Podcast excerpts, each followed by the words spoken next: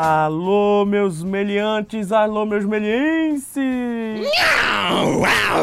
Bem-vindo a mais um podcast Meliantes. Hoje um podcast muito especial, mais um podcast com o pessoal da Light Farm. Tá, galera? Hoje a gente vai falar um pouco sobre o projeto do curta-metragem aí de abertura da Rádio 2019, tá? O Snooze, né? Então eu trago aqui para falar com a gente o grande coordenador de CG da Light Farm, ex-aluno e ex-professor da Melier, Ricardo Daroz, e Gabriel Agostinho, animador da Light Farm e também produtor desse projeto. Ô, louquinho, meu! Bem-vindo, galera, tudo bem? Fala, meus consagrados e minhas consagradas. Um prazer imenso estar com vocês aqui novamente. Tá, pessoal, só que para quem estranhou, hoje a gente está sem a presença do Zé Almeida aqui, tá? Que é o, o outro apresentador. Eu tô aqui no Rio, aproveitei essa passagem aqui no Rio para gravar esse podcast pra galera, mas não pensem que vocês vão fugir dele, porque ele vai mandar umas perguntas aqui. Ele gravou algumas perguntas e vai mandar aqui para vocês. É o podcast itinerante, feras. Itinerante, né? E pra quem não percebeu, o Gabriel, ele é argentino, né? Ele tem Sim, esse sim. sotaque aí engraçado, mas agora ele já tá falando português certinho. Ó, hoje e a gente se entende muito bem. Hoje, hoje chegou meu RNM, assim que sou, sou legal. Agora ele está legalmente no Brasil. Legal, legal. Pô, então, para comemorar aí, né, a Isso. legalidade. A legalidade. Agora não posso fazer Não é mais nenhum. um imigrante ilegal no Brasil.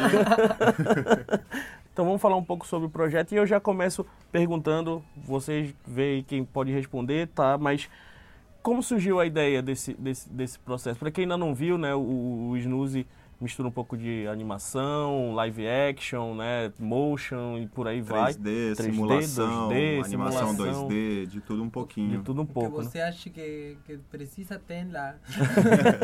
A- na verdade, a ideia, assim, né, da, da abertura que a gente fez, ela realmente tinha a ver de conseguir mostrar para o pessoal tudo que a Light Farm era capaz de produzir em um vídeo só. Então foi um desafio assim que veio da cabeça do Coppola e do Milton. Essa ideia ela já é um pouco antiga, ela já vinha permeando aí a- a- as nossas cabeças há um tempo. O Milton já tinha me contado sobre ela.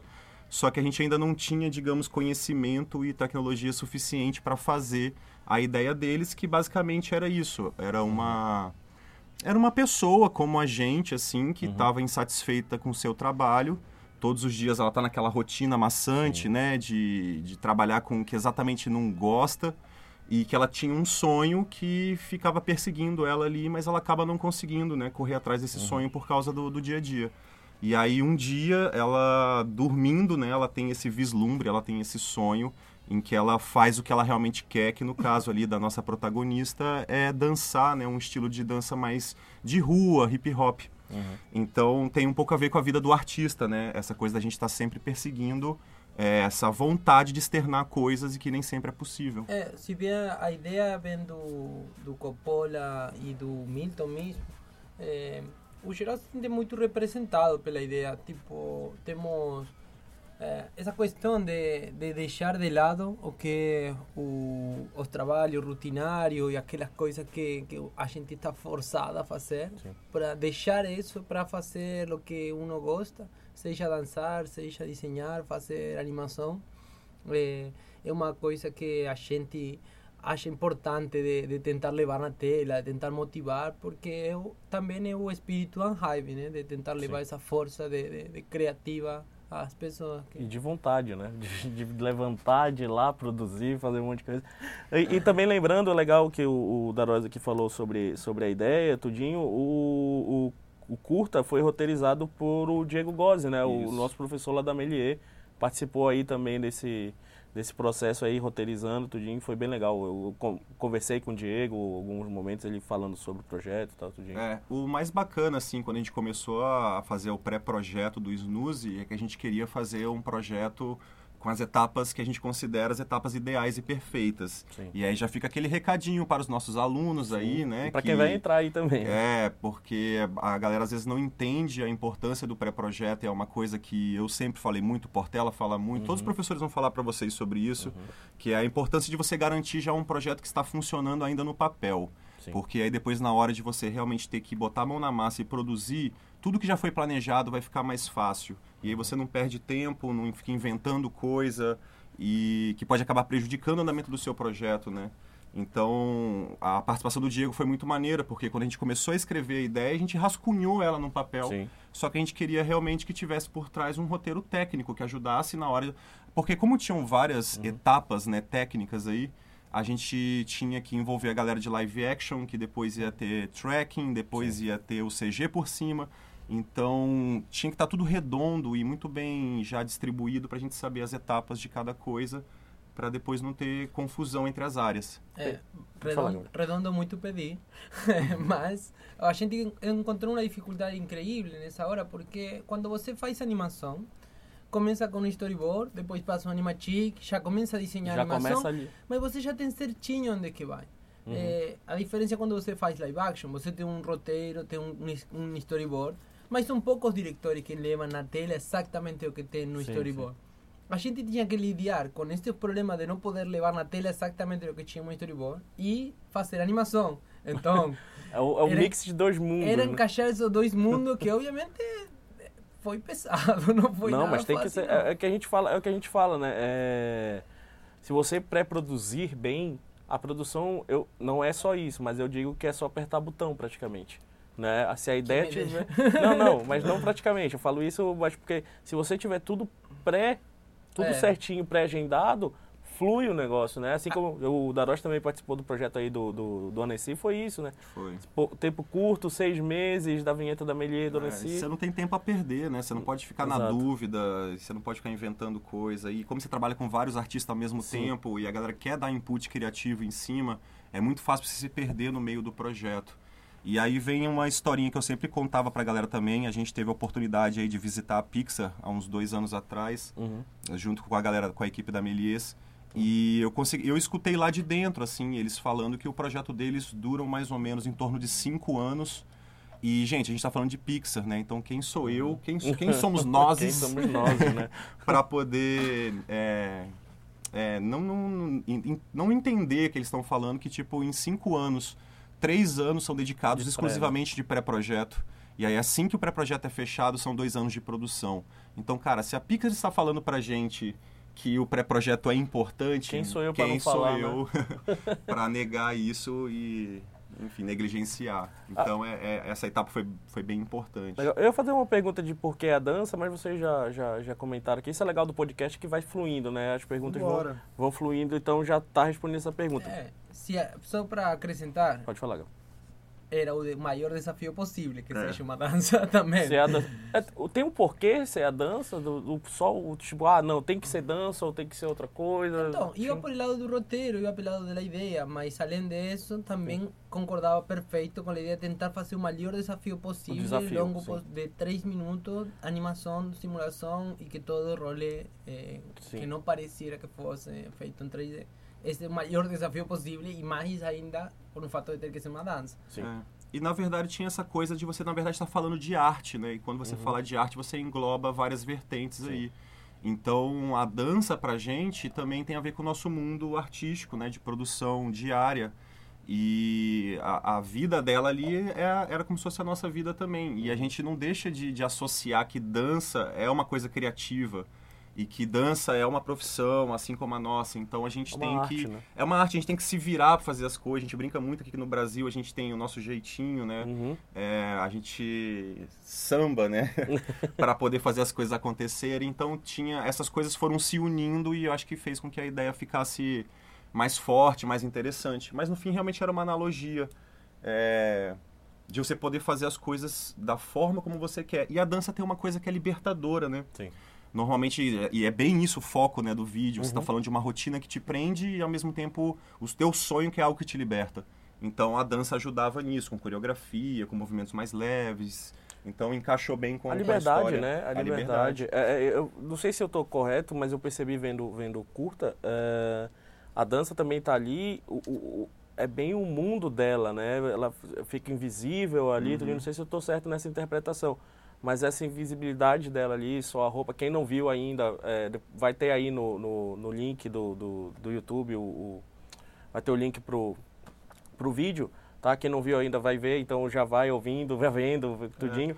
Eu não sei se é por isso, tipo, você tá naquele mundo ali aparecendo para todo mundo, aquela rotina e tal, tudinho, e quando você Sim. coloca aquele fone de ouvido, começa a É dançar o ali. seu mundo. É o mundo E- dela, né? E tinha muito a ver com essa coisa também da, da rotina transformar a gente em pessoas invisíveis, Sim, né? Que você sim. passa um pelos outros, tá todo mundo sempre correndo, sempre atrás do objetivo, as pessoas não se enxergam. Então tem um- uma leve crítica aí também Uhum. Legal. sobre isso. E- E aí, quando ela se liberta e que ela sai dançando, você vê que algumas pessoas, quando ela passa pela rua Sim. e tal, as pessoas ficam admiradas vendo, né? E ela, na verdade, está tá só sendo feliz fazendo o que ela quer. E, o, e além da, disso, o fato da música. A gente tem Sim. uma relação muito intrínseca com isso. A música foi um, um dos maiores motivadores, tanto para. Tipo, o, eu acho que uma das maiores motivações de Milton vem pela dessa música, eh, eh, do que ele encontrou nela. E. E além disso, eu acho que a animação tem uma parada que, para mim pelo menos, né? É o cúmulo de todas as artes. A animação é uma arte nesse sentido superadora porque ela converge todos, todos os estilos, todas as artes, todos Sim. acabam flutuando nela. E, e tanto a dança que, que a gente animou, cada um dos frames, como a música, como a animação, como tipo 3D, 2D, tudo aquilo junto. Eu acho que é uma. Tipo, não só é uma um- um- uma expressão do que a gente consegue fazer e do que gosta de fazer e, e do que gosta de contar, não? Das histórias que gosta de contar. Eh, sino também é uma questão de, de ver qual é a, o poder da animação, Sim. eh, do que ela dá, do que ela tem para mostrar. Do nos dar, ela né, também. É. É legal isso aí. É, e só completando aqui um pouco o que o Gabriel tá falando, é, a gente vê na, na arte, assim, é, expressão, né? E a gente tá aqui no mundo para contar história. Então, cabe a cada um de nós, você que está entrando, você que já está fazendo faculdade ou que já saiu, é, escolher bem uma história e o porquê que você quer contar ela. Porque essa história ela pode ser relevante ou ela pode ser só uma, ser uma coisa mais estética mesmo, né? Você está experimentando uma técnica, você está querendo mostrar algo novo que você está tá, tá desenvolvendo. Tu, Uhum. Tudo isso é válido, mas o mais importante é isso, contar histórias e saber quais histórias a gente pode contar.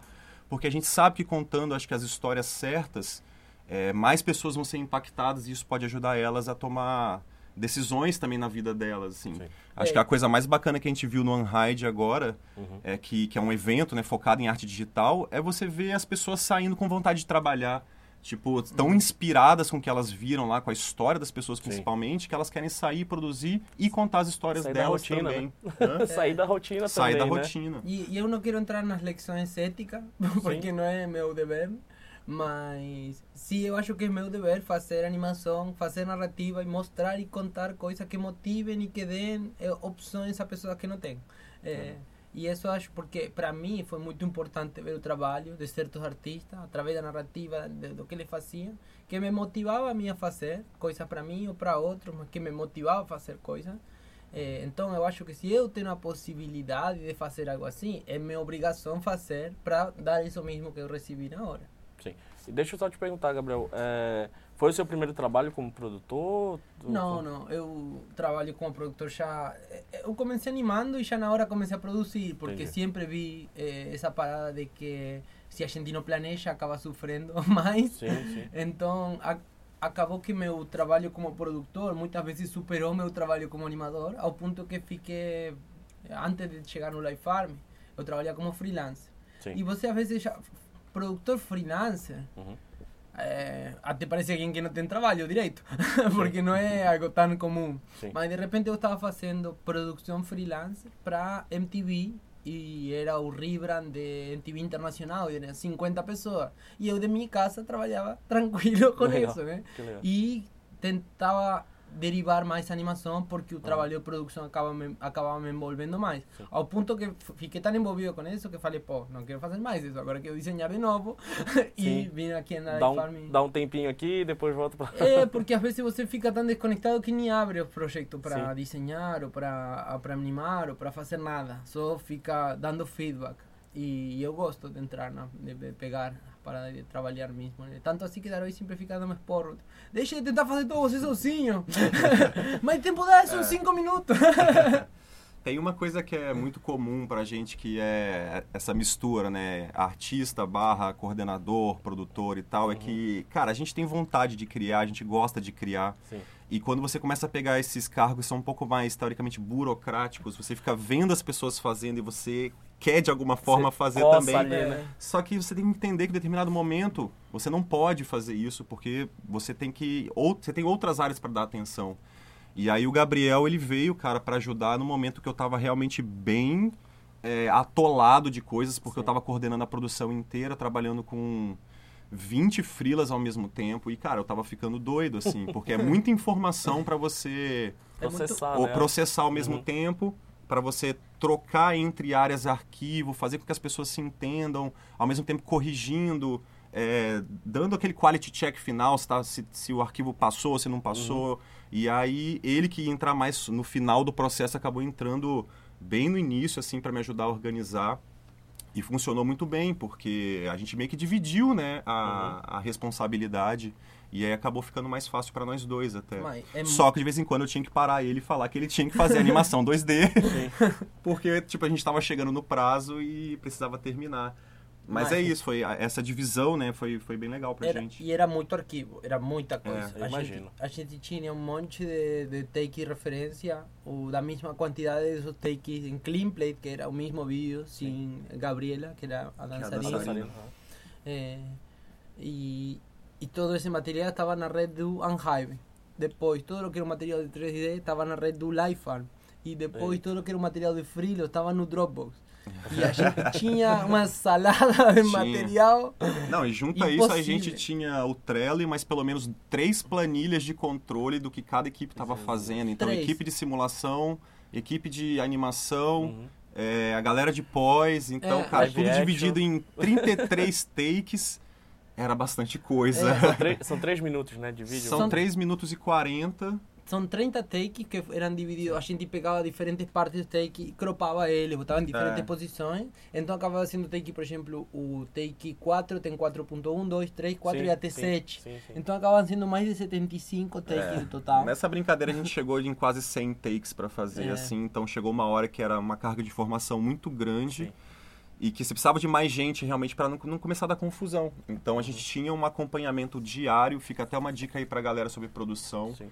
Aqui na Light Farm a gente está começando a fazer, entrar no, no- no método ágil, né? Então a gente tem feito é, dailies, né? Que são óbvio, são diárias. Uhum. Mas é, no fim do dia também tem tipo um, É o review. o review, que a gente fala sobre tudo que aconteceu no dia, já meio que planeja o próximo dia. Legal. E na sexta-feira, que era o último dia da semana, como algumas pessoas já estavam trabalhando fim de semana, porque eram freelancers, Uhum.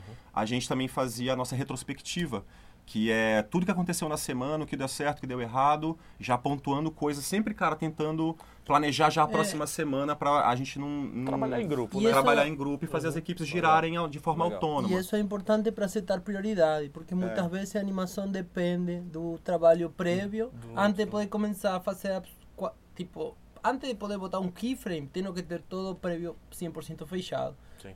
Em teoria. No mundo ideal.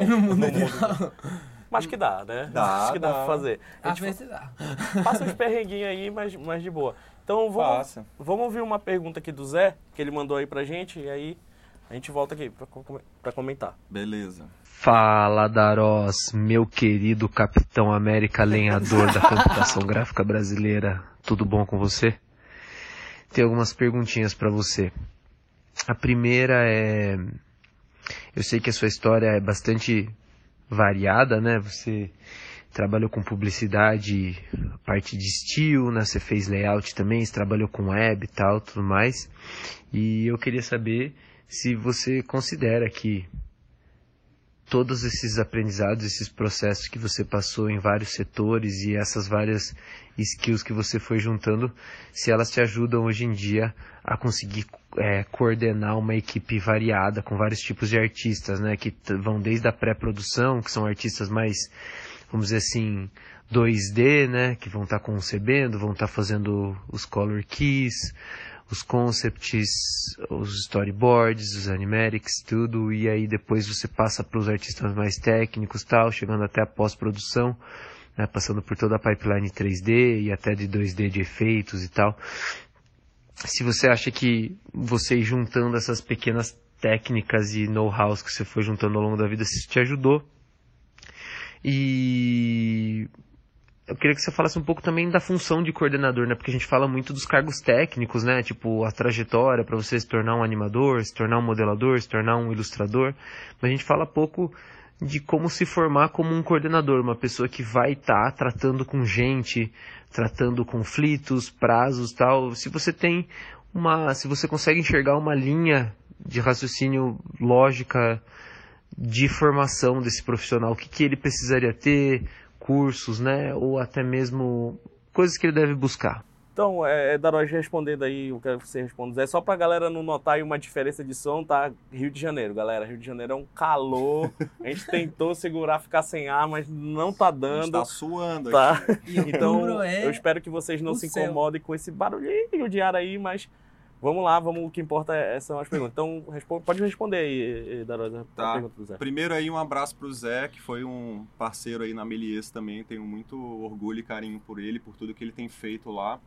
Então, Zé, para te explicar um pouquinho, eu vou contar rapidamente para vocês também um, um pouquinho da minha trajetória, para vocês entenderem que aonde eu estou hoje, sim, tem totalmente a ver com tudo que eu fiz no passado Óbvio que eu não sabia que ia dar nisso, né? Sim. Mas ah, eu fui trilhando, assim, coisas que me interessavam. É, até eu chegar onde até onde eu mesmo, na verdade, me encontrei e falei, cara, é isso que eu quero fazer, é disso que eu gosto e tal. Porque uma coisa que, que para mim é muito clara, principalmente quando, quando eu era estudante também, que eu estava procurando o que fazer, é que eu sempre soube o que não fazer. Eu sempre soube o que eu não queria fazer. Sim. Agora, exatamente o que eu queria fazer, na minha cabeça também era uma dúvida, porque eu me interessava por várias áreas. Então, pegando da faculdade até hoje, é, na própria faculdade, que eu fiz faculdade de comunicação social, e aí depois eu fui fazer é, o curso de, de publicidade, né, que era a mesma coisa, é, dentro do curso de publicidade, eu sabia que eu gostava da área de comunicação, mas eu não sabia se eu queria ser jornalista, se eu queria saber se eu queria ser publicitário, e isso eu fui experimentando. E com, aos poucos eu fui vendo realmente que eu gostava mais da parte criativa. Eu gosto muito de ler, de escrever, mas eu gostava muito mais de criar. E aí dentro da faculdade eu procurei fazer cursos fora até da faculdade de software, porque eu gostava. Então, na, na época, o web design estava bombando, assim. Então, uhum. foi uma coisa que eu aprendi. Foi muito maneiro para mim, porque foi o que me inseriu no mundo do design. Entrou em Flash também? E, fiz Flash pra caramba. Criei Quem muito nunca, né? site em Flash. e não falem mal do Flash, porque ele Por até favor. hoje funciona. Até hoje eu uso. Até hoje. A gente usou, né, pro, pro Snooze um pouquinho de Flash aí. aí. É, então, me introduziu na área do design. O mais legal é que, por conta disso, eu acabei aprendendo um pouco de programação também, porque como eu queria fazer os sites e eu não gosto de depender de ninguém, Sim. eu acabei aprendendo um pouco para poder fazer os sites que eu queria. Mas aí a partir daí realmente eu fui vendo que eu gostava de outras coisas. Fotografia era uma coisa que para mim é, é, a base. Se você quer trabalhar com animação, cinema, uhum. fotografia é tudo. Você em uma imagem só consegue aprender muita coisa, né? Como contar Verdade. uma história com uma imagem só, então isso é importante. Principalmente para publicidade, né? Que você só, às vezes só tem uma imagem só para poder falar sobre um produto, uhum. sobre um cliente. Então com isso eu fui começando a me moldar e vendo o que, que eu gostava mais. E aí, logo que eu estava para sair da faculdade, eu comecei a fazer, trabalhar na empresa júnior, e com isso eu comecei a criar site, comecei a entrar mais no mundo de agência, né, de propaganda. E aí, quando eu fui entrando em agência, eu fui pegando cargos de direção de arte, então eu criava layouts para clientes e produtos para publicidade. Uhum. Só que depois de um tempo fazendo isso, que eu gosto muito, acho muito legal, e aí, assim que eu terminei a faculdade, eu fui para São Paulo atrás do design gráfico, que era um, uma área que me interessava muito, só que não existia, né? Eu sou do Espírito Santo, lá não existia nada disso. Então, eu fui para São Paulo fazer uma pós-graduação em design gráfico, cara. E aí foi onde eu realmente me encontrei e vi que meu mundo era por ali, sabe? Sim. Só que, ao mesmo tempo, é... algumas coisas você consegue exercer, outras não. Depende muito do tipo de trabalho que você arruma. E eu fui entrando em sequência em várias agências em São Paulo e caí no mundo da publicidade e fiquei durante um bom tempo. Sim. E aí uma coisa que aconteceu, provavelmente isso vai acontecer com vocês também, e é comum, eu comecei a enjoar um pouco do que eu estava fazendo, porque Normal. assim como a, a, história da nossa menina do Snooze, é, eu entrei numa rotina, eu, uhum. eu já não aprendia mais nada novo, já não tinha mais tanta empolgação que eu estava fazendo. E aí que eu falo que foi uma das melhores decisões que eu tomei na vida, né? Eu peguei todo o dinheirinho que eu tinha, assim, e investi num curso da Melies. E aí eu falo que isso foi um divisor de águas na minha vida, cara, porque é, eu já tinha muito conhecimento técnico, já tinha passado por algumas áreas, mas a Melies abriu o leque mais ainda, sabe? Uhum. Quando eu estava em agência e eu já resolvia muito bem, assim, os jobs que eu tinha que fazer, é, eu comecei a sentir que, que meu layout estava travado, sabe? Que eu queria fazer coisas que eu tinha vontade, mas eu não sabia como fazer. Sim. Porque era uma técnica nova que estava surgindo, o 3D foi aos poucos né, sendo inserido no mercado. 2010, né? Isso foi em 2009 para 2010. 2010, né? É, o curso que eu fiz lá foi o VG16, abraço pra galera aí. Voyage, grande Voyage. Saudoso Voyage. E a partir disso, cara, eu fiquei um ano. Foi o meu ano sabático, não foi para viajar, não, foi para estudar mesmo, cara, porque eu precisava, sabe? Era uma coisa que eu tava pedindo. E aí, assim que eu terminei o curso, cara, eu saí de lá com um novo leque gigante de coisas para fazer. Uhum. Só que por conta da falta de grana, porque eu investi tudo no meu curso, e, enfim, isso, o retorno, galera, eu posso falar para vocês que veio imediatamente. Em dois, três meses eu paguei o curso, então é por isso que eu falei que foi uma das melhores decisões que eu tomei na vida, né? Foi um Sim. investimento, na verdade, Valeu que a gente a pena, fala, né? valeu a pena muito. É, eu voltei pra tra- a trabalhar em agências de publicidade por um tempo, até que eu realmente, tipo, aí dentro das agências já tinha uma cabeça um pouco mais agora evoluída pro 3D, então Uhum. todo job que eu conseguia, eu tentava inserir alguma coisa de 3D, eu mesmo criava, eu sugeria, porque era eu que criava as ideias, então quando é você que cria, você que imagina como é a coisa, né? Sim, sim. E aí eu vi que, cara, tinha um mundo de possibilidades gigantes que eu não estava aproveitando. E aí, meio que por coincidência, é, eu tinha voltado para o mercado. Um dia, conversando com o João e com o Portela, eles falaram da possibilidade de, de, de dar aula na, na faculdade, que estava abrindo e tal. E para mim, cara, foi, sinceramente, a realização de um sonho, porque eu vou ser o maior defensor da Melies, cara, pro resto da minha vida, assim, porque o, o ano que eu tive lá como ex-aluno foi foi mágico pra mim, sabe? É, abriu muito minha cabeça mesmo. E a partir disso eu realmente come- comecei a vislumbrar coisas maiores e melhores para o que eu queria. Sim. E aí nessa tava eu no mercado mais uma vez, já um pouquinho já de saco cheio de novo, fazendo tudo de novo, igual. E aí o João me convidou para dar um- uma aulinha experimental na Meliese, cara, e foi tipo amor à primeira vista, né? Sim. É, da, da aula ali foi, lembro, foi muito importante para mim, porque eu estava acostumado a ser profissional, trabalhar ali, entregar as coisas e é isso. Só que eu era só um funcionário.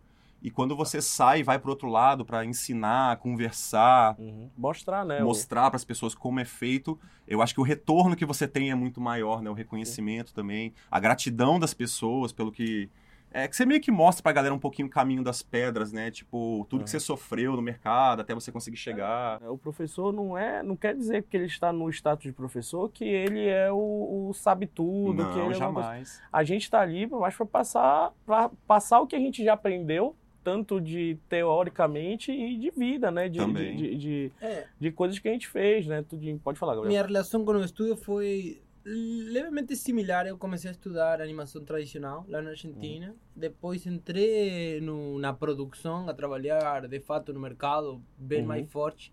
E depois voltei para o instituto a dar aula. E dava aulas mais específicas da produção, que Legal. eu veia que tinha uma desconexão enorme entre o mercado e o que se estava, o que Sim. a galera estuda lá.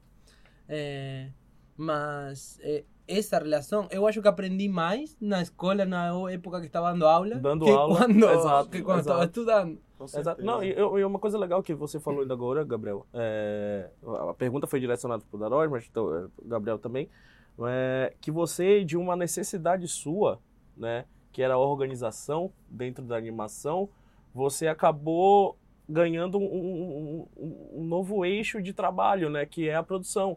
E isso é, é isso que eu falo para os alunos. Não é porque a gente está. Não é, não é uma matéria, não é alguma coisa. Pode ser seu futuro, sabe? Aula de produção, uma aula de direção, uma aula de edição, uma aula. Ah, porque eu faço animação, eu nunca vou produzir. Ou porque eu faço animação, nunca vou ser um diretor. Não, É, isso não sabe? existe. Acho que não existe isso. Em vez de se fechar, você querendo ou não, você não está se fechando para uma área. Você está abrindo mais um leque na sua vida, né? Para você seguir um caminho. ó. É. Gabriel produtor, Eu, o eu acho que produtor, cada um e- faz literalmente o que pode.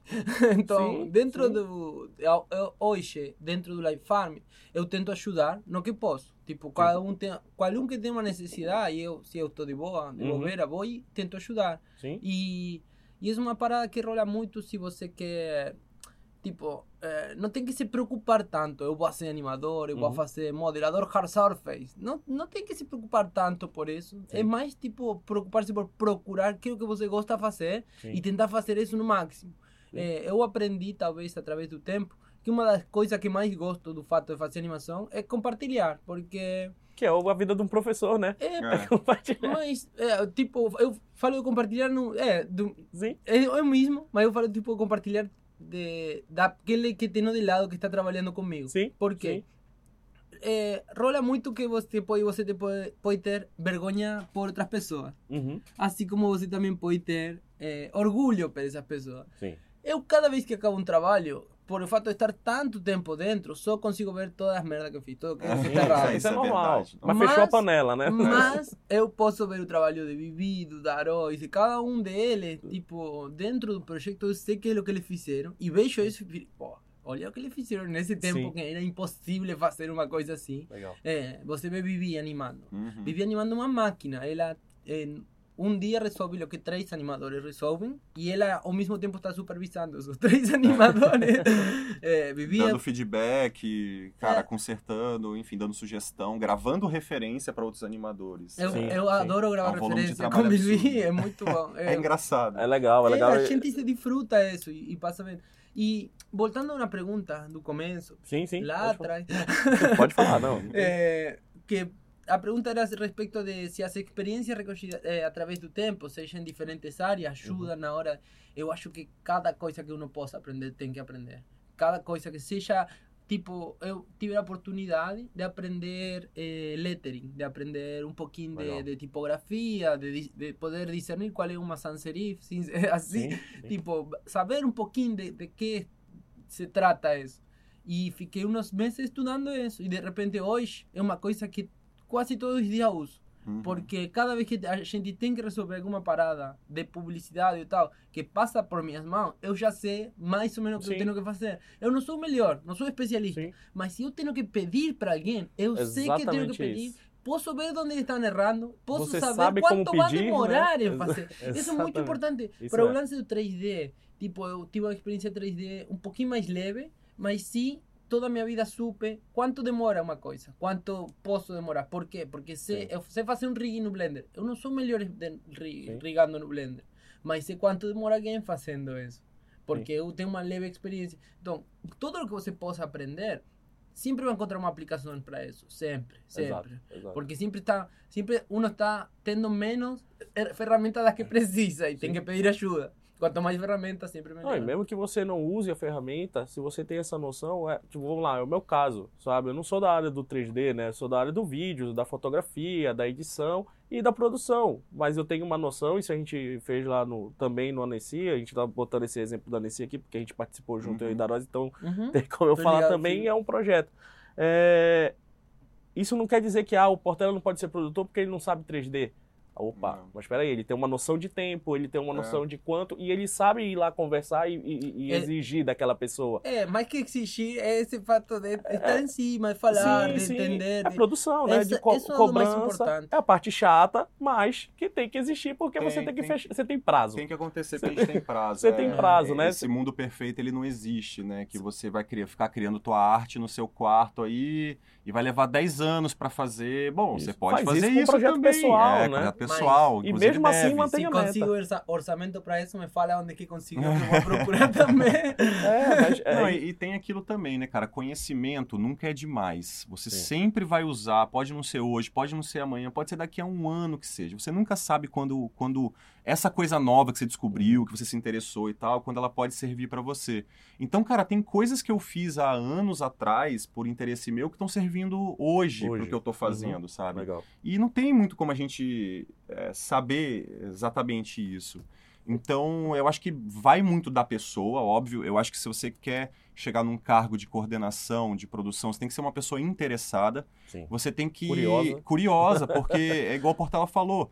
Eu não sei de tudo, mas eu tenho um conhecimento ali Sim, vasto sobre várias áreas. exato. É óbvio que eu vou ter os especialistas que vão falar para mim sim. a melhor forma de fazer uma modelagem, uma animação e tal, mas eu Exato. conheço o processo.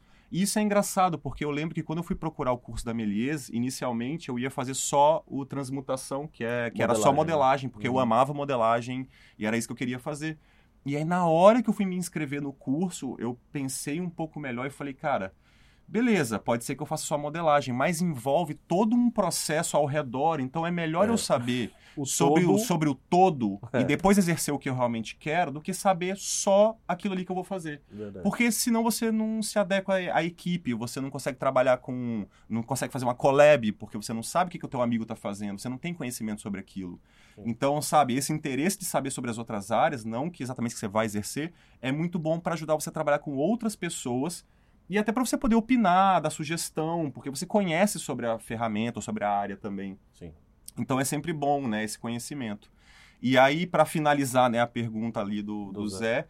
tudo isso que a gente está falando, da nossa história e tal, não sei o quê, veio culminar com o que a gente está fazendo hoje. Então, tudo que eu aprendi lá de fotografia, de animação, de modelagem, de luz, textura e render, sobre produção também, né, que a gente dava Sim, muita aula sim, ali de produção, então a gente coordenava muito grupo de aluno. Sim. E para vocês que estão fazendo faculdade, você sabe que fazer trabalho em grupo não é fácil. Nem vai ser. E bem-vindos à É. realidade, porque na faculdade você vai brigar com teu colega, tu vai reclamar com o seu professor, mas no mercado você não pode fazer isso, porque Você vai ser demitido. você vai ser, é, no, no- no pior dos casos, No pior dos sim. casos, você vai ser demitido. Então você aprende a lidar com essas coisas e ela vai, vai é, vira parte ali do seu da política do teu dia a dia, sacou? Então você aprender a como pedir coisa, pedir ajuda, é, supervisão, tudo isso, cara. Eu acho que eu ganhei muito dando aula na Melies, porque É. eu já era um bom profissional com o que eu fazia, mas tinha aquela coisa de como lidar com pessoas, né? É. E eu lembro até que quem me deu esse toque uma vez, o Marcão, que chegou a, tá- a dar aula no design Sim. gráfico também de redação. o Marcão era colega meu de, de agência, é, ele era redator, eu era diretor de arte. E eu já tava de saco cheio querendo sair. Um dia eu tava conversando com ele, muito sério, assim, sobre futuro. Que que ele, ia- porque ele já era um pouco mais velho que eu. Eu Sim. falei, pô, Marcão, eu tava querendo investir em outra coisa. O que, que você acha que eu posso procurar hoje que seria interessante para eu pegar exatamente cargos de, de coordenação, de gerência e tal? Aí ele falou assim, cara, gestão de pessoas. É. E isso nunca saiu da minha cabeça, sacou? Sim. E aí, assim que eu saí de agência e entrei de cabeça na Meliese e comecei a dar aula integralmente, eu foquei muito nisso. E aí, aos poucos, minhas aulas foram melhorando, minha relação com os professores, com os alunos foram melhorando muito, a troca, né, era muito Sim, mais fácil. sim. E, enfim, deu certo, cara, deu Então. muito certo. E aí, até o fato, tipo assim, depois de eu vim pra Light Farm e assumir esse cargo de coordenação de CG da Light Farm, que é um orgulho, né, Sim, mim, assim, foi, foi uma vitória muito grande tem a ver muito com essa capacidade de conseguir lidar com várias pessoas diferentes, várias equipes e, e, e manter a sanidade, sabe? E tentar ser ponderado. Respirar, né? Respirar, galera. Lembra que no fim das contas, o cargo de coordenador produtor é basicamente resolver problema. É. Então a gente faz tudo para minimizar os problemas e, óbvio, tentar resolver o mais rápido possível quando eles aparecem. Exato. Então é bem isso. Então, cara, tudo que você faz na tua vida, óbvio, vai ajudar você a, Vai a a- vai agregar aí na hora de, de exercer o cargo. E, e uma, só uma parada para acrescentar o, a dificuldade de trabalhar em grupo e tal. Não, não achem que hoje, na época de, de estudo, na época que vocês estão eh, ainda se formando, é difícil eh, ter a vontade das pessoas para trabalhar. Porque depois, ainda quando estão trabalhando, ainda pagando, é difícil É também. difícil, sim. Porque cada um tem a sua vida, seu tempo, e é difícil de, de todo mundo se encaixar na hora certa. Eh, no, único, eh, di- no único ambiente no qual eu encontrei Uhum. eh, que as pessoas ficam com uma vontade incrível, que tipo, dão tempo, dão, tiram horas de sono se precisam na hora, eh, e incluso sem ninguém ter dinheiro, é na hora que a gente está fazendo algo para mais alguém. Sim. tipo, todo projeto social no qual eu fiquei envolvido, seja que eu levei ou que participei com mais alguém, Uhum. nunca ni pagando bem, ou melhor do que poderia pagar para conseguir ajuda, eh, tive uma resposta tão eh, ótima, tão, Sim. tipo, tanta vontade. Sim. Porque é um- o único que dá vontade de, de fazer, de deixar de fazer outras coisas, que, mas depois é bem difícil. Ninguém vai ser, ninguém vai ter mais vontade de levar um filme na frente que aquele que está fazendo, que aquele que é o dono do filme.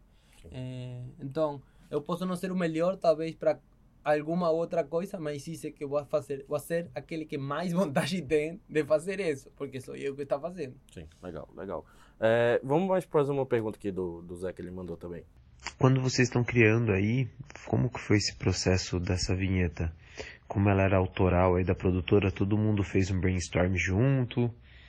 Ou alguém criou o roteiro e aí vocês foram atrás de fazer uma narrativa visual e tal?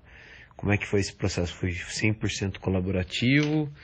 Ou ele começou de alguma ideia pré-existente de alguém e aí vocês foram desenvolvendo e caminhando a partir disso? Por ser um projeto autoral e criativo, vocês deixaram mais fluir assim? Ou você fez uma, um cronograma bem apertadinho, bem certinho e tentou encaixar tudo, toda a criatividade e liberdade dentro de um de uma organização pré-estabelecida, ou vocês foram abrindo à medida que ia precisando de técnicas diferentes, vocês iam chamando gente e abrindo mais espaço e apertando aqui, apertando ali. Como é que foi essa peça, especialmente em relação às outras que são mais comerciais, tal, que tem um prazo mais pré-determinado e um budget, tal, que vocês abriram mais espaço também para custos extras, vocês se libertaram mais? Como é que foi essa, esse processo aí? eu vou, vou diferenciar assim o trabalho comercial do trabalho autoral. O comercial realmente ele já vem fechadinho, né? A gente às vezes não tem tanta oportunidade criativa, apesar de algumas vezes alguns clientes procuram a gente por, por essa característica nossa. Eles já têm algo mais ou menos pré-definido na cabeça, mas fala assim: agora eu quero o dedo de vocês aqui. Sim. Então já, já vem uma, uma ideia. Marca, né? Uma assinatura. Já vem uma, uma ideia semi-pronta e a gente dá o acabamento final. É. Isso, é, isso é muito comum. Agora, no caso de, de trabalho autoral, cara, normalmente ele é, é 100% colaborativo. Nesse em específico do Snooze, essa ideia ela já tinha vindo, né? Já tinha surgido essas conversas há um tempo atrás do Milton e do Coppola. Então ela realmente também já veio para a gente um pouco definida, uhum. mas o processo de criação dela foi colaborativo. Então a gente juntava, fazia reunião, discutia. A gente fez alguns roteiros até é, ir para realmente para o roteiro técnico, né? Até a gente fechar Sim. na ideia é, que a gente realmente gostou. E aí a gente começou a seguir os passos de, da, da, forma que a gente considera ideal, envolvendo as equipes necessárias para cada etapa. Uhum. Então a gente foi a partir do, do roteiro storyboard que, pô, nesse eu posso falar que realmente foi das primeiras coisas a serem feitas, cara, porque a gente bateu o pé, tipo, a gente precisa ter um storyboard bem definido, um, uhum. um roteiro bem definido, Legal, porque a gente tinha, né, aquele prazo é, é, não era de cliente, então a gente não estava sendo pago para fazer, então teoricamente, na verdade, a gente estava gastando para fazer. e é aí que eu falo que vem a doideira do que é a Light Farm, cara, porque quando a gente foi criar uma coisa pra gente, foi quando a gente inventou as coisas mais doidas e absurdas que a gente nem sabia como a gente ia fazer. Então a gente criou problemas pra gente. Sim, sim. Saiu do mundo seguro, a gente né? saiu do nosso, da nossa bolha, né? Saiu da nossa zona de conforto, porque a gente queria mostrar exatamente coisas além. Até porque tem essa coisa de, cara, quando você trabalha para publicidade, o trabalho ele é um pouco mais engessado, não tem jeito, né? É a fórmula da mensagem que você está passando. Sim. Agora, quando você está fazendo um filme, um curta, que também tem sua mensagem, mas você pode ser mais poético, Sim. você pode ser mais. É, você está mais solto, né, para criar. Livre, né? Você está mais livre. Daí a gente mesmo criou os nossos desafios. Então, algumas coisas foram sendo adicionadas. A gente estava com tudo muito bem definido, uhum. mas, claro, algumas coisas foram sendo colocadas ao longo do projeto, porque a gente via que, que valia, que ia caber. E tiradas também, né? Tiradas, também. tiradas também. Na real, o vídeo era para ter 4 minutos e 20, 4 e 20, por coincidência. Só que eu virei pro Milton e falei, Milton, não dá. Adoraria. Também queria aí muito a experiência fazer. da Melier, né? experi... Aí vem a experiência, né? Aí, ó, a experiência vindo aí de outros projetos. Eu falei, cara, Sim. muito maneiro, muito bonito, mas vendo a complexidade das coisas, a quantidade de área que vai ter que trabalhar ao uhum. mesmo tempo. Mesmo fazendo um tempo perfeito, toda vez que eu calculava a... o nosso cronograma, o resultado é, não dá tempo. Toda lembro, vez. Você eu lembro uma retrospectiva, tipo, tá, são dois dias para simulação, dois dias para animação, um dia para eh, comp, um dia para 2D, se somos take tá, precisamos mais um mês e meio. não ia dar. Então a gente ficava sempre nessa luta da realidade, né, e do que a gente queria fazer. Então, assim, tá, até aqui dá para fazer. E o uhum. Milton, ele é muito de instigar a gente, de vir com coisa em Legal. cima da hora. E tá aí o meu papel de chegar e falar pra ele assim, cara, Calma. não dá. Olha quem tá falando. Eu Calma. também invento às vezes. É, aí é... o Gabriel fala, não dá, Daróis.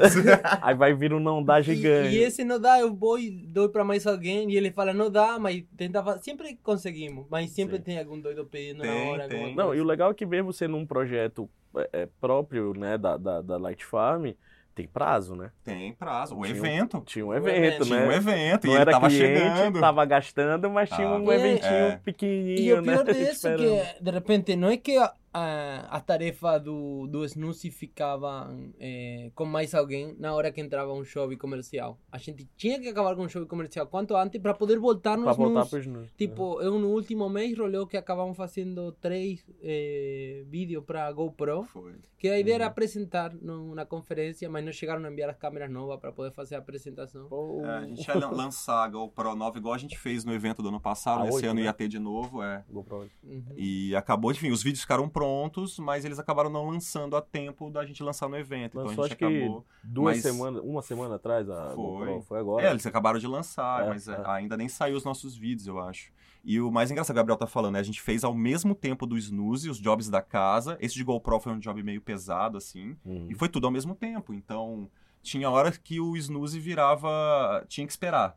Porque a equipe estava voltada para outro job que, que era mais importante, né? Porque era cliente, enfim. Sim, sim, sim. Então rolava sempre também essa balança aí. É, e, por exemplo, havia muita coisa que eu tentava fazer, tipo, eu estava animando umas paradas de... Junto com o Cauê e com o Vivi, estávamos animando algumas coisas de 3D, de Uhum. GoPro. eh, mas, de repente, quando a gente ficava um pouquinho livre, voltávamos para Snooze e eu já tinha uma lista... Na hora que eu tinha um segundo para voltar a Snooze, já tinha uma lista de tarefas de prioridade, de qual era os takes que eu tinha que fazer os assembly primeiro, de pegar o vídeo de referência, o vídeo de clean plate, levar todo isso a malha, importar o mockup para que depois Vivi possam começar a fazer a limpeza desse mockup para fazer a blocagem para animar. Então, eh, eu pegava tempo livre de GoPro para ir pegando esses takes para ir passando para ela, para que ela comece a dar uma tapa nisso, para poder mandar para outros animadores fora. Eh, e, e isso foi muito enrolado, foi bem difícil, porque... Du- durante o processo teve que chamar a gente de fora, alguma Chamamos, coisa assim. Na verdade, foi o contrário. O snooze ele começou fora da casa. É, a gente já, já tinha uma equipe de, de freelancers, de, principalmente de simulação, que era a primeira, digamos, quase a primeira parte ali do projeto, então eles já estavam contratados.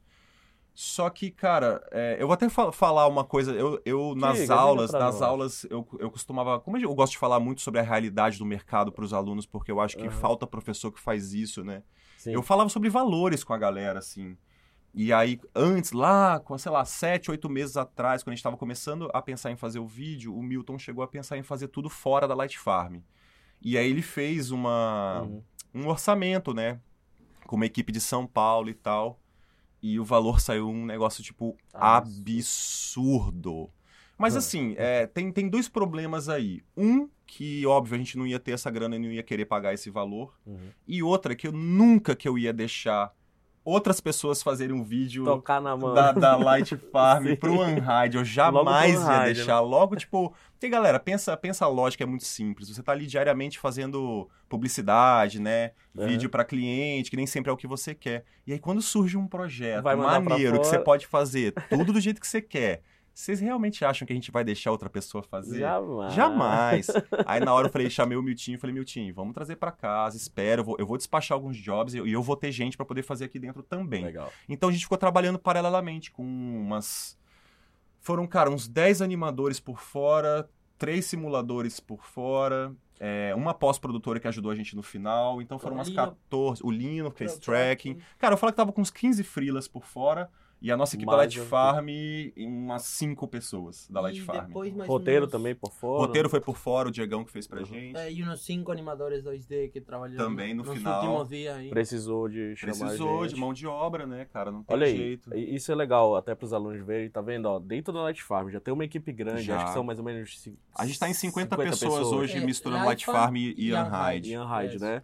É, olha aí como eles estão precisando também de gente. Então, uma dica de amigo, não é, É. nem de professor. Deixa o portfólio favor. pronto. Deixa ali, vai mostrando seus projetos, tá Uhum. tudinho, porque, cara, mesmo é, é, é, companhias grandes como, como a Light Farm e outras empresas aí vão precisar, cara, e, e, e- e eles vão saber onde correr. Exatamente. Né? Cara, a real é que a gente tá, realmente está sempre procurando, porque Sim. nem todo job a gente consegue resolver só com a equipe que a gente tem. E eu, eu sou chato até às vezes lá no grupo do, do grupo de estudo da Melies, Sim, porque eu- claro. toda vaga que aparece é o lu- primeiro lugar que eu posto, Sim. porque, primeiro, porque eu confio, porque eu, eu sei o método da Melies, eu sei qual, Sim. o tipo de profissional que sai de lá, Sim. eu já conheço as pessoas lá, então eu tenho, digamos, um filtro bom ali, assim. Então, já trabalhei com uma porrada de aluno da Sabe pra quem pedir também, né? Sei lá- quem pedir. Se eu quiser pedir dica, cara, eu preciso de um profissional tal. Vou perguntar pro professor que Sim. dá aula, quem que ele vai me indicar. É Isso aí. Então, uma coisa que aconteceu, eu tava procurando animador, eu acho. Cara, Uhum. postei no grupo da Melies, não veio quase ninguém. E aí eu postei de novo, puto, falando, cara, não é possível que vocês não tenham feito o portfólio, porque eu cansei de falar sobre cara, isso. Exato. E é isso, cara, aparece do nada. E a gente sabe que a oportunidade assim não, não se perde. Exato. Então, nesse um ano que eu tô aqui, eu posso te falar que eu já trabalhei pelo menos com uns 20 alunos da Melies. Alunos, alunos, né? É Nem estavam formados, Nem estavam ex-aluno. estavam lá dentro ainda. E ex-alunos E também. né? ex-aluno também, Né? um monte. Ah, ah, deixa Eu não, eu procuro direito na Argentina. Como falam, como falam espanhol e lá é mais barato, sei que com o mesmo orçamento boto duas pessoas e, e Não, mas, é, mas é legal espanhol. mesmo assim você, ah, você falou, ah, procura lá na Argentina. Porque é o seu mundo onde você vai procurar lá, né? O Daros tem esse mundo da segurança lá da Melier e tal, tudinho. Tem de outros locais também. Não, não tá dizendo que o acho- só procura na Melier. Mas é isso, sabe? Você tem quem apontar lá Com indicar. certeza. Eu até hoje tenho profissionais nos quais eu sei, tipo, eh, lembra que a gente estava falando, que, Mil, que Daroi falou, não, porque Milton às vezes pede e eu falo, para, para um pouco. sim. Ele, no dia anterior do evento, com o vídeo sem fechar, falou, Gabriel, estamos vendo aqui com Marcelo Maricato, tipo, os três, os únicos três responsáveis da gerência, parados assim, ol- assistindo o logo. Ah. Gabriel, estamos vendo que o logo não está bom, não. Temos que fazer um novo de aqui a amanhã. E hoje me fala, ainda não fiz uma comp de uma animação 2D, porque mudaram todas as animações em 3D, e hoje me fala, é, mas você consegue, tá bom. A gente acredita no seu potencial. E aí, liguei para um de meus animadores, meus amigos, animadores, animadores lá da Argentina, que eu Aham. sabia que o cara é muito bom, que é, um, é muito responsável, Aham. e, e que o trabalho dele sempre volta fechado, que eu não tenho mais que fazer que fazer a comp Sim, e tal, mas sim. tudo que é animação dele, nunca tenho que tocar absolutamente nada. Então fiz um planejamento de um layout, Uhum. fiz um layout com todos os quadros, mas fiz o layout completo, eh, fiz um stifle e enviei para ele. Ele começou a trabalhar, que acho que 5 horas da tarde, 6 horas da manhã enviou o, ar- o render final. Nossa. 7 horas eu estava compando, 9 horas a gente mandou render, 12 horas pegamos o voo para ir para São Paulo. E deu play, né? Deu, deu certo, deu certo. deu super certo. Mas na verdade, cara, tem muito a ver com isso de tipo, porra, a gente tava com um projeto lindo, pronto, conseguimos fazer tudo, beleza, é, foi custoso, foi, conseguimos. E aí quando você fecha, tava o logo normal do Unhide ali e tal, e você fala, putz, cara, Tá falta o faltando- charme É. de ter a linguagem, de tudo que a É. gente criou, sabe? Pra não ficar só uma assinatura. É tipo aqui, onde é assinatura. não- 18 horas antes de sair o voo. 18 horas antes de sair o voo para São Paulo. Falou. E ficou lindo, valeu a pena. Valeu às 18 horas, né? Igual a, bo- a bolinha de A tênis. bolinha também, de tênis. Vamos contar essa história rapidinho aqui pra vocês, que o Portelinha aqui não, não vai me deixar mentir, né? Não, não vou mesmo. Pô, velho, foi mal. Às vezes essas coisas acontecem. Tipo, a gente tava no processo de produção lá do, do Annecy, do Rue BR, pra, pra França. Sim. E a gente finalizou o vídeo, tava lindo. Só que, cara, o último frame que fechava com o nome de Annecy, Sim. né? Que vinha, no nosso caso, numa bolinha de tênis, que tinha a ver com a historinha lá do, Aham, do do- Betts e tal. Tava com. Tava com aquela. com um shader muito simples, né? E, Sim, cara, sim. era o último frame com o logo do seu cliente. Aí o, o, o vídeo tava lindo, né? Porque foi a estética que a gente escolheu. Aí, porra, eu olhei pra aquilo e falei, cara, tá faltando alguma coisa, tá faltando alguma coisa, o que, que pode ser? E faltava o quê? Dois dias, um dia? Não, Era foi um no dia, um né? Foi dia. de um dia pro ia, outro. ia ter que entregar de manhã. Oito da manhã. E isso foi tipo 3 horas da tarde. Era cara. três da tarde do dia antes da entrega. Eu falei assim, galera, tá maneiro, mas não tá. O que, que a gente pode fazer? E aí surgiu na conversa, cara, a, a Isa testou ali, cara, deixa eu testar um fur aqui rapidinho pra ver como fica. Sim. Cara, quando a gente bateu o olho e falou, putz, é isso. Era, era a cerejinha do bolo que tava Sim. faltando pra ficar a cena perfeita. E aparece. Só que o problema. Aparece. Três segundos. Nem isso, Nem- né? É no final, é dois segundinhos e pouco, que é a assinatura. A gente, caralho, maneiro, vamos. Ixi, xinguei, não pode xingar, não, pode, foi mal. Pode, pode, não tem problema. É, cara, a gente tem que fazer de qualquer jeito e tal, beleza. Quanto tempo pra renderizar? 24 horas. e a gente tinha 15 horas. 15 horas. Aí qual foi o resultado? Pegamos uma sala da Melies inteira. Foi. Fechou Pegamos todas sala. as máquinas, cara, e botamos pra renderizar. A gente renderizou o quê? Em uma hora?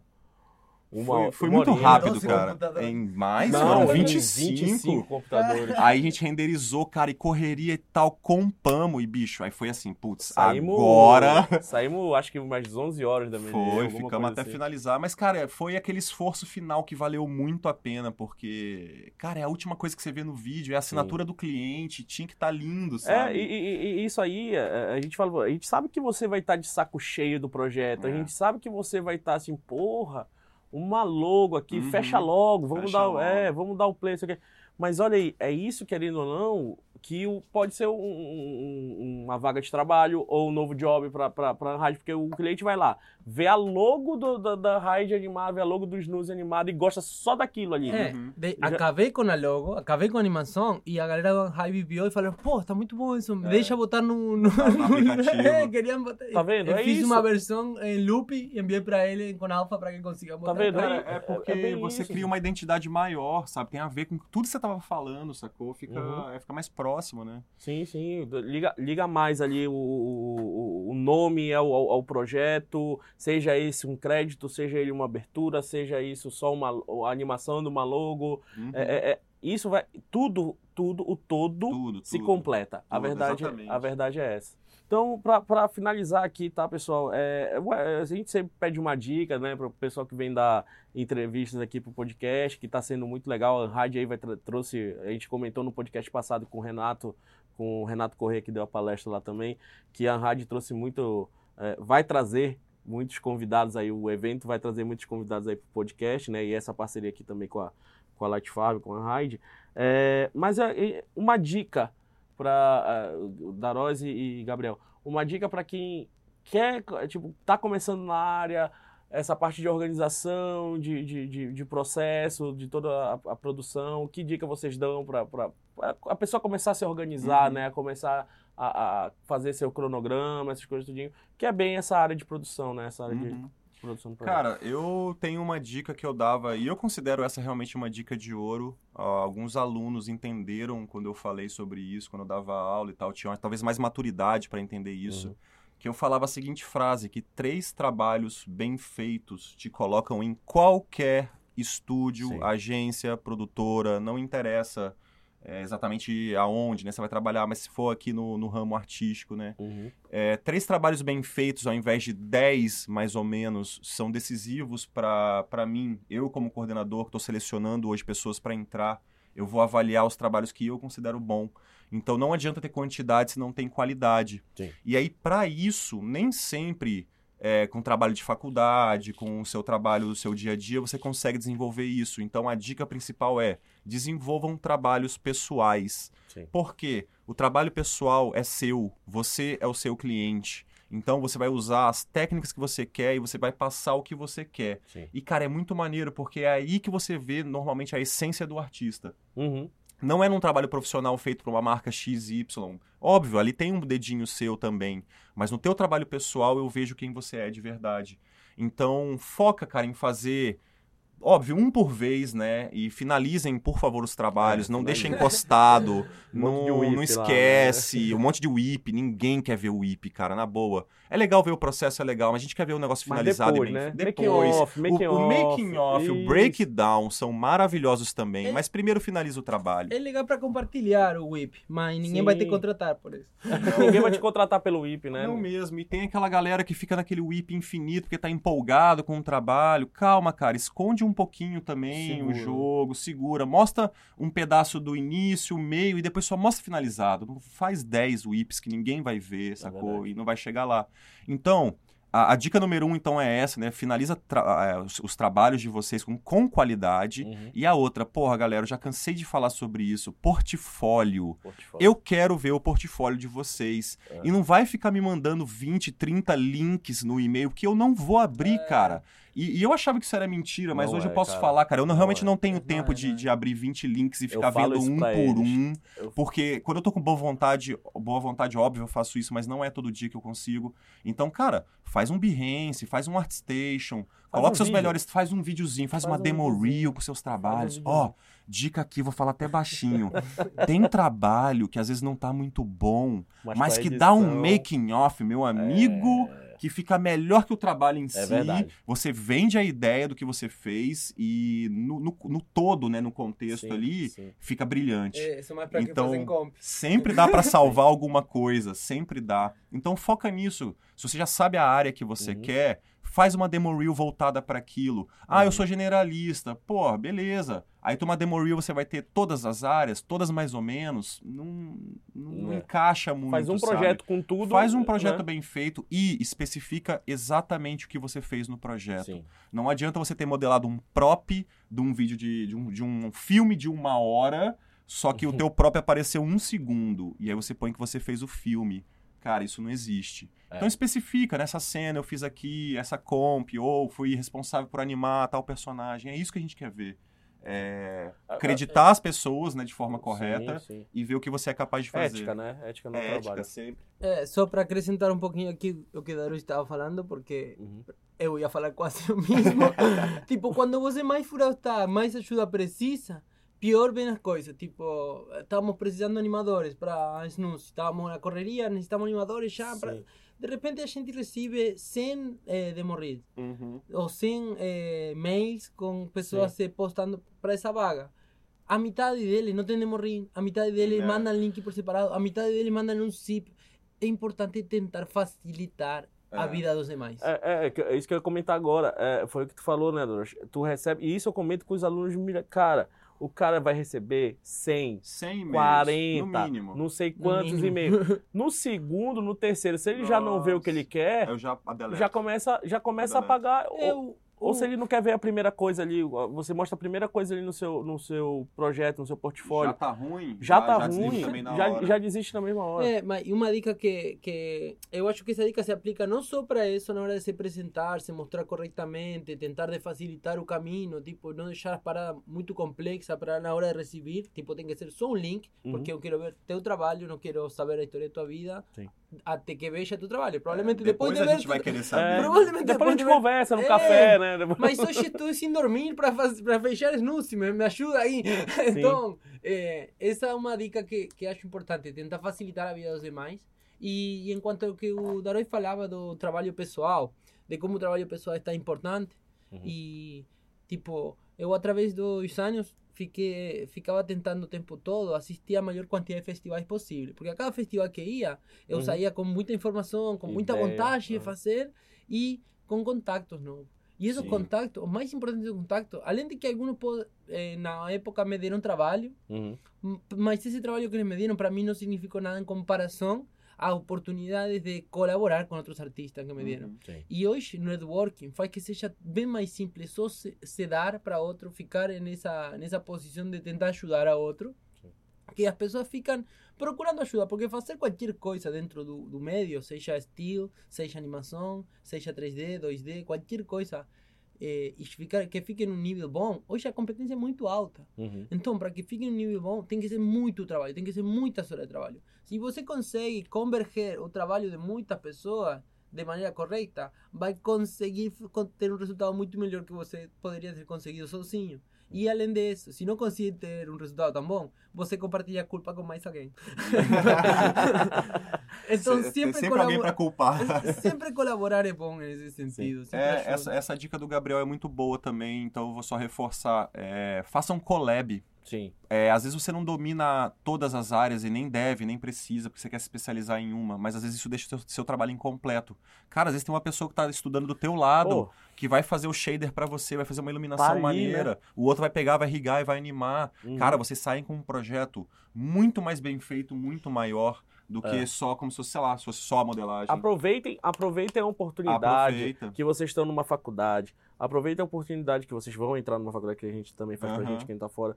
E, cara, aproveita que vocês podem errar ali dentro. Exatamente. Entendeu? É que a gen- a gente fala em errar, mas às vezes eu falo em experimentar, É, né? é o Porque experimentar, é, tipo, é mais ou menos a mesma coisa. Uhum. Tentou, não funcionou, foi mal. A Vamos- gente também, cara, a gente você- quebra a cara direto aqui na Aconteceu Light isso no, no No snooze? Snooze? Ah, vocês querem que eu conte história? Eu tenho um monte de história pra contar, Conta velho. uma aí, pra, sempre a galera que gosta de saber de a- curiosidade, a, a pra gente melhor fechar. de, o- Não, a melhor de todas que foi que, Foi. bom, o Snooze estava tudo planejado, bonitinho e tal, pra ser feito com mocap, né, com motion capture. Aham. A gente comprou a roupa e tal, e é óbvio. Aqui na, na Light Farm eu falo, a gente é meio doido também, porque a gente tenta experimentar coisa em projetos grandes, né? Legal, legal. E- É, a gente muda a deadline. pipeline, com deadline. A gente muda nosso workflow, a gente muda a nossa pipeline porque a gente acredita que vai funcionar. Então a gente Sim. aposta nas coisas. E aí, tô, tava tudo muito perfeito, bonitinho, funcionando. Testamos a roupinha de mocap, maravilha. Quando a gente foi gravar, é, teve uma série de interferência. Quando a gente jogava o, a captura né, pro rig, Sim. as coisas pulavam, mudavam de lugar sozinha. Então, assim, é, resumindo, a gente usou 10% do mocap que a gente fez, que sendo que ele poderia ter sido feito tudo em mocap, teria agilizado muito a nossa Sim. vida, a dança teria sido muito mais perfeita. Cara, mas não deu, não funcionou. É. E ficou, ficou o aprendizado do tipo assim, Sim. cara, a técnica é maneira, ela é realmente muito, muito legal, assim. Dá só pra que usar em outros dá pra usar, a gente ganhou um know-how com isso, mas não funcionou. É, eu estava contando para você, Gabriel, Sim. hoje, que eu tinha outra experiência de trabalhar no, no, fazendo animação com mocap. Sim. Eh, eu trabalhei numa série, eh, Sabogal, o nome da série, que era Uhum. feita em Colômbia e foi a única série de Colômbia que ganhou um eh, ouro de Cannes. Legal. Para a Colômbia, muitas coisas. Sim. Eh, e, e nessa, nessa experiência, a animação vinha, como qualquer mocap, um, um keyframe por cada frame. Uhum. Então, você pegava os keyframes que não, que não estavam bons ou que estavam eh, meio tortos, tirava ele e reanimava esses Sim. keyframes só. E depois era só ajeitar curva para deixar suave ou, ou corrigir alguma paradinha. Não quer dizer que seja é, captura né, de, de, de movimento que não vai animar, né? Sim, Exatamente. sempre vai animar. Você anima, mas É. utiliza a captura de movimento Sim, e utiliza facilita, esse keyframe. né? A gente só usou de referência. A gente só importava o mockup É. e usava de referência esse movimento para animar. Eu lembro de ter uma piada lá eh, que a gente ia, eu falava sempre, galera, vamos botar pilha, rolar, a gente vai ter sorte, senão acaba sendo tipo Disney on Ice. Porque o tracking, entre o tracking e o mockup, às vezes ficava deslizando um monte, era difícil. Era difícil Não, é, foi, foi assustador, cara, mas é, é aquilo. A gente planejou pra ser feito assim, aí não aconteceu,